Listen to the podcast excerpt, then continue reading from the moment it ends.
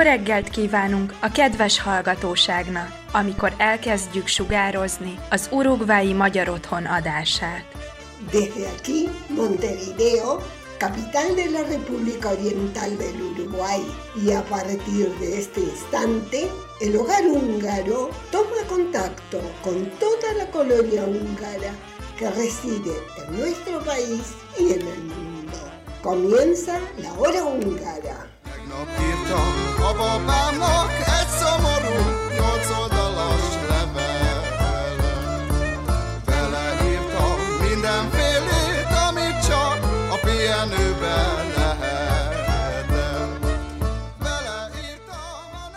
Estimados oyentes, muy buenos días. Con ustedes quien les habla, Freddy Gerley, y junto a todo el equipo de la hora húngara, les damos la bienvenida este sábado 25 de noviembre a un nuevo episodio y en vísperas de lo que es la gran fiesta de fin de año en el hogar húngaro del Uruguay. En esta ocasión contaremos con la siguiente programación. En Hungría hoy nos pondremos al día con la última doble fecha del seleccionado de fútbol húngaro y vaya si hay buenas noticias para celebrar. En su segmento Curiosidades del idioma húngaro, Yushi nos trae refranes y proverbios. En tradiciones húngaras, Marian nos cuenta los orígenes de la onomástica y sobre Santa Isabel en particular. Tendremos a Lucía con los cumpleaños de la semana y por supuesto música húngara acompañándonos a lo largo del programa. Comienza la hora húngara. Hungría hoy.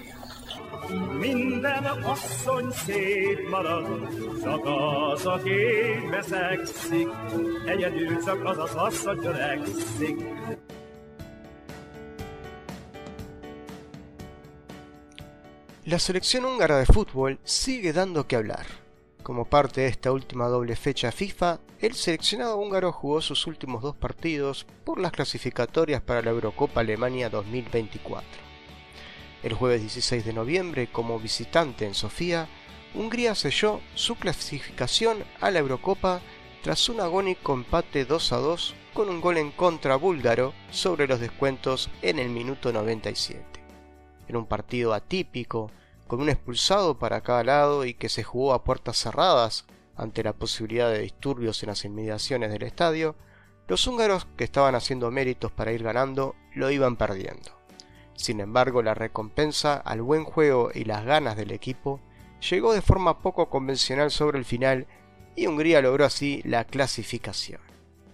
El clima fuera del estadio estuvo muy complicado ya que los hinchas búlgaros están muy enfadados por los malos resultados de su seleccionado nacional que no se clasifica a ninguna gran competición en las últimas décadas pese a 18 cambios de entrenador durante este tiempo.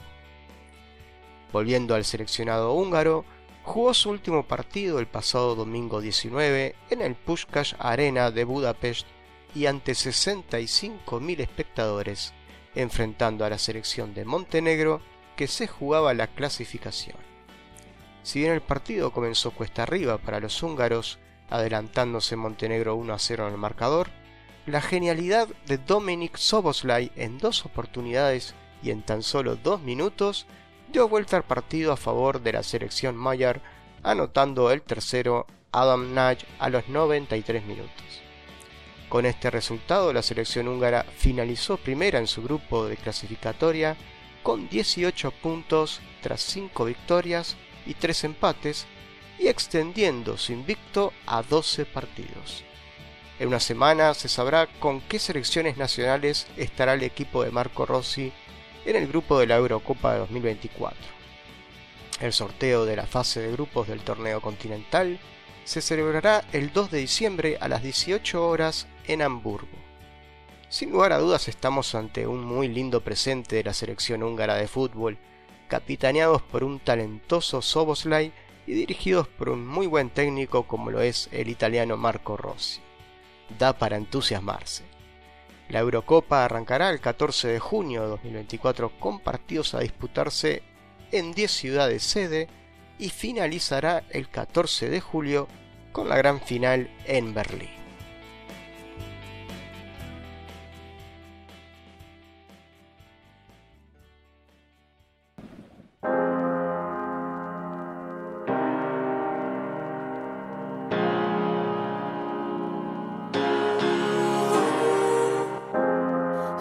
Jössz hozzám el, majd én megyek hozzád, mert élnem kell az életem, de milyen élet az, ha egy dolgot akarsz, szeretni, akit nem lehet.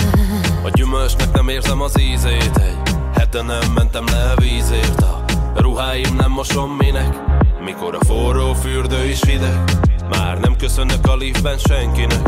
Nem kérdezem senkitől merre megy. Nem érdekel mit gondol rólam Az, aki sosem gondolt rá. Úgy, ahogy én gondoltam rá. Úgy, ahogy én gondoltam rá.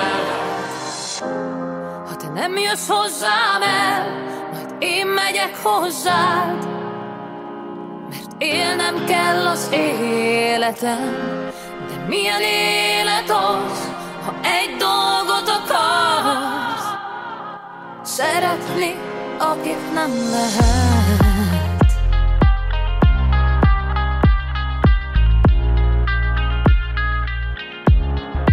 Akit nem lehet.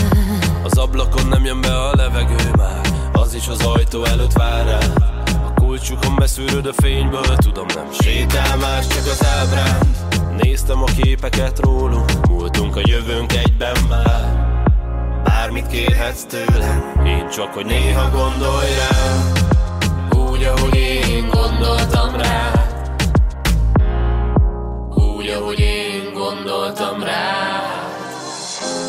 Ha te nem jössz hozzám el, majd én megyek hozzád, mert élnem kell az életem, milyen élet az, ha egy dolgot akarsz, szeretni, akit nem lehet.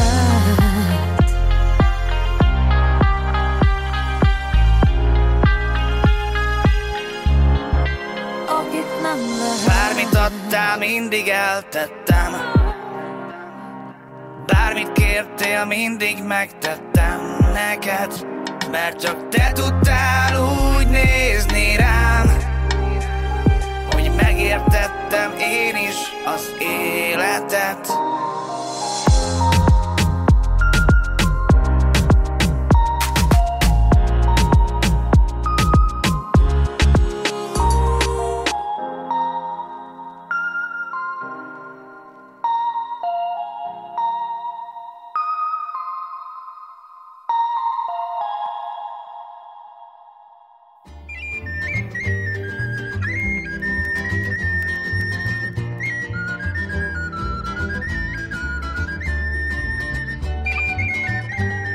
Curiosidades del idioma húngaro.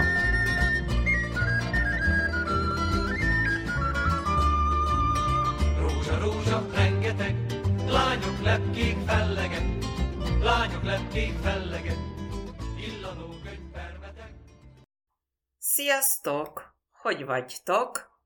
Itt vagyunk a Magyar Órán. És ma miről beszélünk? Miről akartok beszélni? Me preguntaron por los proverbios. ¿Cómo son los proverbios húngaros? ¿Son iguales? ¿Son diferentes a los proverbios, a los dichos en español, en castellano? Y hay algunos que son iguales. Por ejemplo, miren, a caballo regalado no se le miran los dientes. Caballo lo, regalo oiandek, diente fog, mirar nis. Bueno, este es uno que se dice exactamente igual. Oiandek lónak, ne nézd a. Exactamente igual. Otro. Ojo por ojo, diente por diente. Ojo Sam. Diente Fog. Por ojo, ¿se acuerdan que cuando yo decía por trabajo no puedo ir? Puedo ir, por ejemplo, miért, munka miatt nem tudok menni, nem munkáért nem tudok. El ért es el por. Entonces, miren, Sam es, ojo, Semet, Semert, ojo por ojo, Fogott, fogért. ¿No? El por tiene el ert, miert. Y el sam a su vez tiene la T, porque yo lo quiero, quiero un ojo por el ojo. Entonces, bueno, tiene el objeto directo. Ojo por ojo, samet, samirt. Diente por diente, fogat, fogert. Otro que es igual, más vale maña que fuerza. El húngaro dice többet ésszel, mint erővel. Es es la mente. No te dice más vale más con mente que con fuerza. Tiene el erővel, ésszel, tiene la preposición con en húngaro. Többet ésszel, mint erővel. Y después tenemos algunos que son bien diferentes, pero que son geniales. Por ejemplo, úgy mint a karikacsapás. Úgy megy. Megy es que algo va, algo funciona tan bien como que. ¿Con qué lo compara el húngaro? Bueno, lo compara con el karikacsapás. Karikacsapás es el golpe que se da con ese látigo húngaro que tenían los, los gauchos, ¿no? A, a magyarok, a, a pusztán, eh, tenían el karika ostor, el karikás ostor, ese látigo y ese golpe que daban con el látigo que les salía tan bien y tan natural. Entonces ellos decían que algo funciona bárbaro como ese látigo con ese, eh, ese golpe de látigo, ¿no? Úgy mint a karikacsapás. Otro muy divertido es örül, mint majom a farkának. Está tan contento, se alegra tanto como mono a su cola. No sé de dónde viene ese, pero majom a farkának nagyon örül, és én úgy mint majom a farkának. Otro muy bueno es cuando algo es muy raro, rara vez ocurre algo. Ritka, ritka es muy raro. Ritka mint a fehér blanco. Holló, el cuervo. ¿Alguien vio un cuervo blanco? No existen. Entonces cuando algo es muy raro, se dice ritka, mint a fehér. Y cuando alguien es pobre, ¿cómo se dice pobre en húngaro? Szegény. Rico, gazdag. Pobre, szegény. Y dice, tan pobre como... ¿Con qué lo comparará el húngaro? Tan pobre como... ¿Cómo qué? ¿Qué piensan? Bueno, miren qué interesante. El húngaro dice, Szegény, mint a templom egere más pobre o tan pobre como el ratón de la iglesia. Szegény, mint a templom, egere. Se ve que al ratoncito no le dejaron nada, nada de nada. Otro muy bueno es el que decimos, eh, lo uso mucho con mis nietos de tres años. Okos enged, samar szenved. ¿no? Cuando alguien es muy cabeza dura y dice, no, pero yo quiero, yo quiero hacerlo así, yo quiero, yo quiero, y uno dice, no, pero mira, no, no, no resulta, no va a funcionar, pero yo quiero, pero mira que no, no es bueno. Bueno, no, y el, el que es caprichoso sufre porque él quiere, quiere y a pesar de que se le explique que no va, él lucha y quiere eso. Entonces, el húngaro dice, okos enged, el que es inteligente suelta, deja fluir. Samar, sembed. El burro sufre. ¿No? El que es caprichoso, terco, sufre. ¿No? En cambio, el que deja fluir, bueno, eh, no sufre y ese es más inteligente. Entonces el húngaro dice, okos enged, samar sembed. Cuando mis, mis nietos mellicitos se pelean, entonces le digo siempre a uno de los dos, larga, deja, que, haga lo que quiera el otro, no sufras, ¿no? Y yo le digo en húngaro, okos enged, y ya ellos me dicen Samar Szenved. Y otro muy lindo, cuando alguien es muy bello, muy lindo, hay un dicho que dice A napra lehet nézni, de rá nem. Al sol se puede mirar, que es difícil mirar en el sol, ¿no? Pero al sol se puede mirar, pero a ella o a él o quien sea, no. ¿No? Entonces cuando alguien es muy bello, se dice eso. Otro que me encantó es cómo le dicen los húngaros al volcán, a un volcán. Tűzhányó. Tűz es el fuego. Hányni es escupir, vomitar. O sea, el volcán es, es alguien que vomita, escupe fuego. ¿No es genial que lo llamen así al volcán? Nem egy vulkán, hanem. Bien, genial. Estas son algunas expresiones o proverbios que hoy quise compartir con ustedes. El idioma húngaro es maravilloso, increíble. Brindemos por esto y ahí diríamos Kotzinchungchak. Brindemos Kotzinchungchak. Bien, sziasztok, és találkozunk jövő szombaton.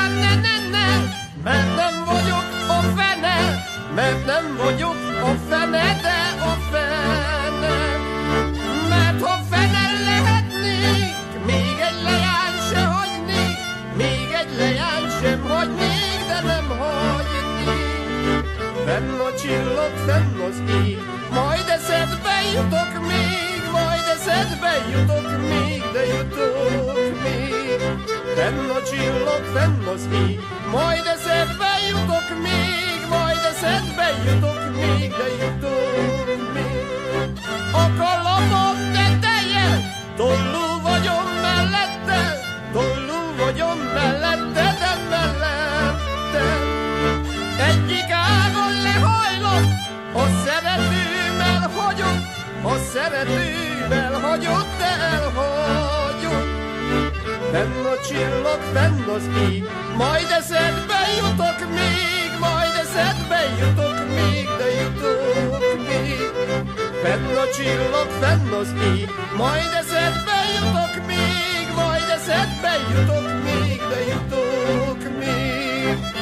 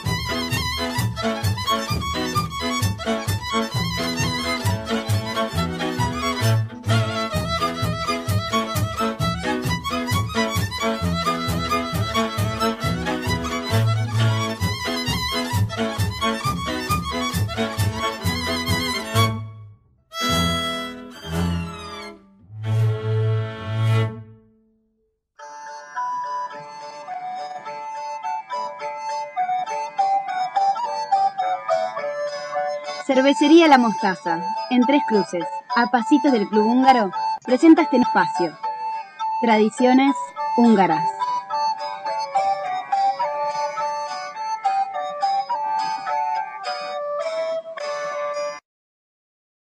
Estimados radio oyentes de la hora húngara, hace unos días, el 19 de noviembre, muchas isabelinas han celebrado su onomástica en Hungría. En esta ocasión me gustaría destacar el origen de la onomástica y a través de ella contar la historia de uno de los santos de la casa de los Arpad, la de Santa Isabel. Es oportuno saber que la casa de los Arpad fue única en tener a muchos de sus miembros canonizados o al menos beatificados. La distribución cronológica de los miembros canonizados de la dinastía es interesante. En los siglos X y XI hubo santos varones, el rey Esteban I, el príncipe Imre, el rey Laszlo I. Después de ellos, sin embargo, solo las mujeres alcanzaron el más alto grado de trascendencia, de modo que a caballo entre los siglos undécimo y duodécimo, Piroshka vivió en la Iglesia Ortodoxa y a partir del siglo XIII, tres princesas, Isabel, Kinga y Margarita, fueron elevadas a rango de santas por el cristianismo católico. Mientras que el proceso de canonización de Kinga y Margarita se prolongó durante siglos, el tiempo transcurrido entre la muerte y la elevación fue notablemente corto en el caso de su tía Isabel, solo tres años y medio. Y la fecha de su muerte cayó en 19 de noviembre, que en nuestros días es la onomástica de Isabel.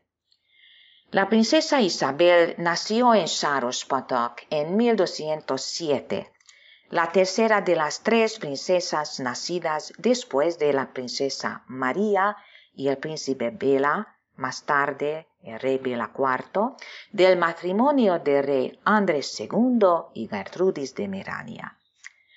La llegada de Isabel a este mundo fue un maravilloso presagio. Después, en 1211 fue llevada a Turingia para ser prometida al hijo mayor del margrave. Fue presentada a una delegación de pretendientes en Bratislava con una rica dote. Además de la ingente cantidad de dinero y tesoros, formaba parte del regalo de bodas una bañera de plata de la que un cronista contemporáneo dejó constancia de que los habitantes de Turingia estaban asombrados, nunca había visto nada igual. La noticia del asesinato de su madre llegó a oídos de la princesa de seis años en Wartburgo en 1213. Tres años más tarde Isabel perdió a su prometido y un año después murió el conde de la provincia. Sin embargo, Luis, el hijo menor del margrave, se encariñó con la princesa y la desposó, y el compromiso dio lugar a una boda en 1221, el comienzo de un matrimonio corto pero feliz. El año de la boda, una delegación húngara invitó a la joven pareja a visitar Hungría. Fue la última vez que Isabel visitó su país natal. En 1222 Luis e Isabel tuvieron un hijo, Hernán, a que más tarde siguieron dos hijas, Sofía y Gertrud. Durante su vida, el conde Luis apoyó a su esposa en todo, incluida su generosa caridad con los pobres. Los sentimientos religiosos de Isabel se profundizaron aún más cuando conoció las enseñanzas de su famoso contemporáneo San Francisco de Asís. En 1227 la suerte de Isabel empeoró. Su marido partió a una cruzada, pero pronto fue víctima de una peste que asoló al ejército. Las contribuciones caritativas de la joven viuda la hicieron impopular entre la familia del margrave por lo que no la retuvieron entre ellos. En 1228, el emperador germano romano Federico II le pidió a Isabel que se casara con él, pero ella se negó a volver a casarse, influida fuertemente por las ideas de San Francisco, y se hizo miembro de la de la Tercera Orden de San Francisco, se vistió de gris y pasó el resto de su corta vida cuidando enfermos. Se estableció en Marburgo y fundó allí un hospital. Aquí se convirtió en su confesor y director espiritual el fanático Corrado de Marburgo, primer inquisidor de Alemania. Tal vez también por eso Isabel falleció muy joven, solo tenía 24 años cuando cayó fatalmente enferma. Murió el 19 de noviembre de 1231. Su cuerpo fue enterrado en Marburgo. Rápidamente se presenciaron milagros a su tumba, de ahí que su proceso de canonización fuera efímero. El rey Andrés II eh, fue incluso digno de que su hija fuera elevada a la santidad en el Pentecostés de 1235. Su culto se extendió rápidamente por el mundo e Isabel de los Arpad se convirtió en uno de los santos más populares. Cuando su cuerpo fue levantado ceremonialmente, su cabeza fue separada del tronco y el emperador germano romano Federico II colocó una corona de oro sobre el cráneo de Isabel. Es interesante señalar que en Bogotá, Colombia, se conservan eh, desde finales del siglo XVI una media mandíbula, una frente y tres trozos del lóbulo parietal de Isabel en un relicario de plata. Se cree que fue un regalo de la reina Ana de España a don Luis de Zapata, jefe de la Orden de los Capuchinos. Pero también es posible que Carlos V, el rey de España y emperador germano romano enviara una copia a Sudamérica. Sin embargo, las pruebas antropológicas han identificado los huesos, los huesos como los de un hombre de 25 años.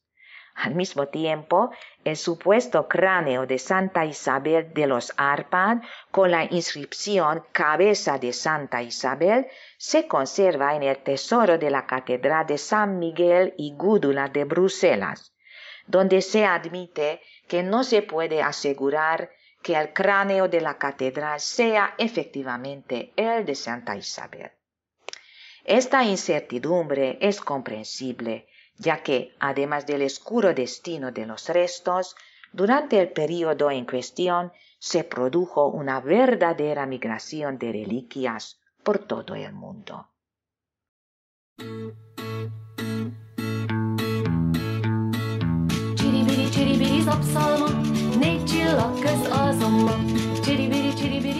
Cumpleaños de la semana. Este es un espacio presentado por Relojería La Hora Exacta.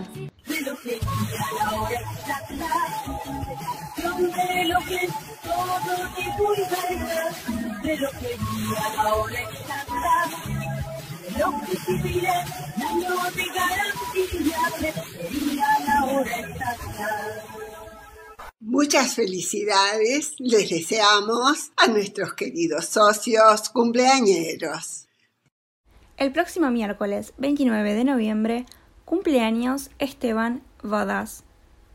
El próximo jueves 30 de noviembre cumpleaños María Fosekos. El sábado 2 de diciembre cumpleaños Marina Castro. Y el domingo 3 de diciembre cumpleaños Victoria Senec. A todos los cumpleañeros, el Hogar Húngaro les desea un muy feliz cumpleaños a todos los cumpleañeros, la comisión directiva y el staff de nuestra hora radial les envía un cálido mensaje de feliz cumpleaños y les desea la mayor de las felicidades en su día.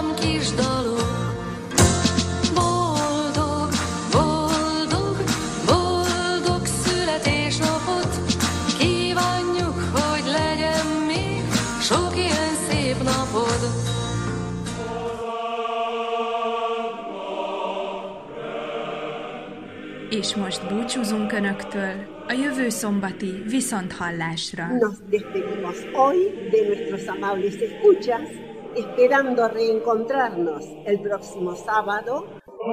Lord,